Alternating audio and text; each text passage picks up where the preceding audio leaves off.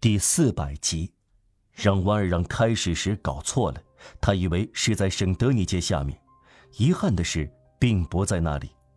圣德尼街下面有一条石砌的旧下水道，始于路易十三时代，直通所谓主管道的污水干管，在右边与旧奇迹宫廷在同一水平线上，只有一个拐角，也只有一条支道，即圣马丁下水道。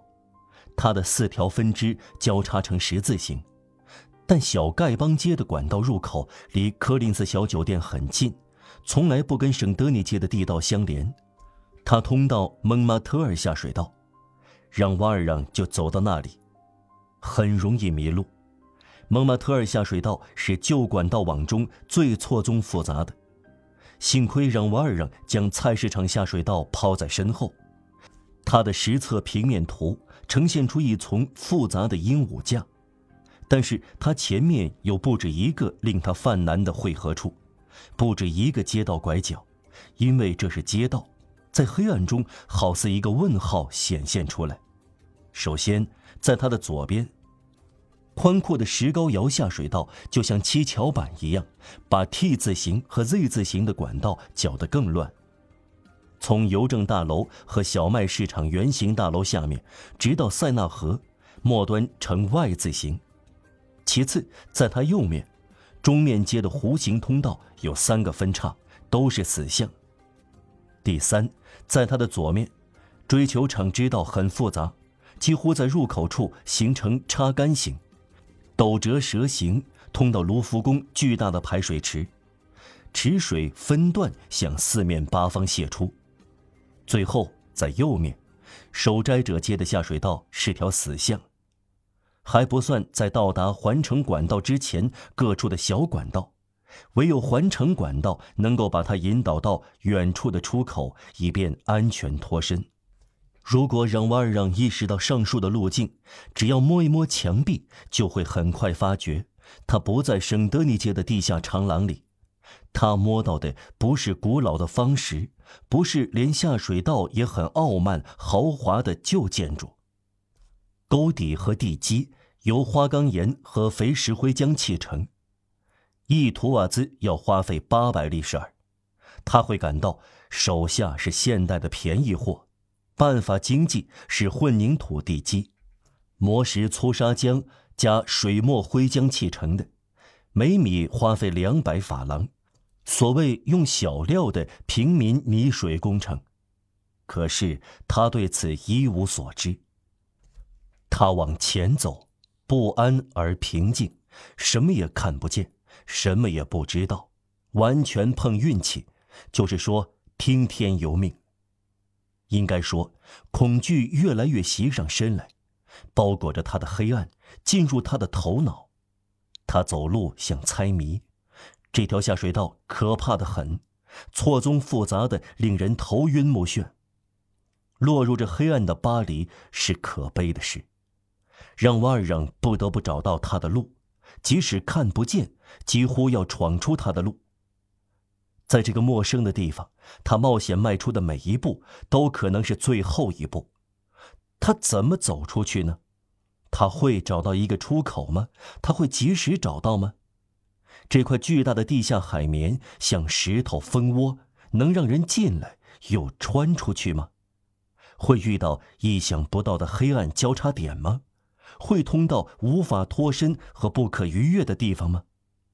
玛丽约斯会出血过多而死吗？他会饿死吗？他们两个最终会迷路，在这黑暗之角变成两具尸骨吗？他不知道。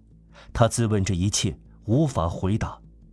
巴黎的肚肠是危险的处所，他像先知一样待在魔鬼的肚子里。他突然吃了一惊，他不停地笔直往前，在最意料不到的时刻，他发觉不是往上走，水流拍打他的脚踝，而不是冲向他的脚尖。现在下水道往下降，为什么？他出其不意地来到塞纳河吗？危险很大，但后退的危险更大。他继续前进。他不是往塞纳河走去，巴黎的地面在右岸的空地形成驼背形，一面斜坡在塞纳河，另一面在主管道。驴背的尖脊决定水的流向，路线随意不定，最高点是分流所在地。就在过了米歇尔伯爵街的圣阿夫瓦下水道，大马路附近的卢浮宫下水道，菜市场附近的蒙马特尔下水道一带，让瓦尔让正来到这个最高点。他朝环城管道走去，他走对了路，但他一点儿也不知道。每当他遇到一条支道，他就摸一摸拐角。要是他感到入口不如他所在的通道宽，他便不走进去，继续往前走。判断正确，凡是更窄的路要通向死巷，只会使他远离目标，也就是出口。这样，他避免了上文列举的四个迷宫在黑暗中张开的四重陷阱。他一时发觉。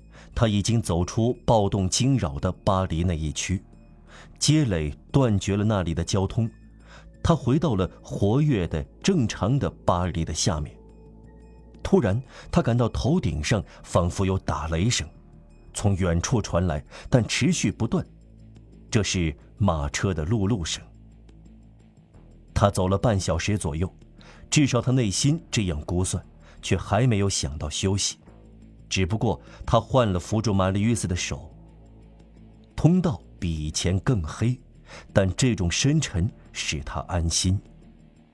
骤然间，他看到自己前面的身影，他映在几乎辨别不清的微弱红光上，这光亮朦胧地染红了他脚下的沟底和头上的拱顶，并在通道黏糊糊的左右两壁上摇曳。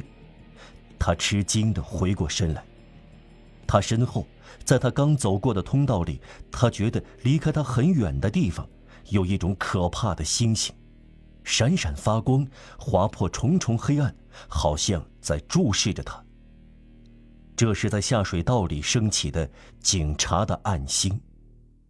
在这颗星星后面，模糊地晃动着八至十个挺直、朦胧、可怕的黑影。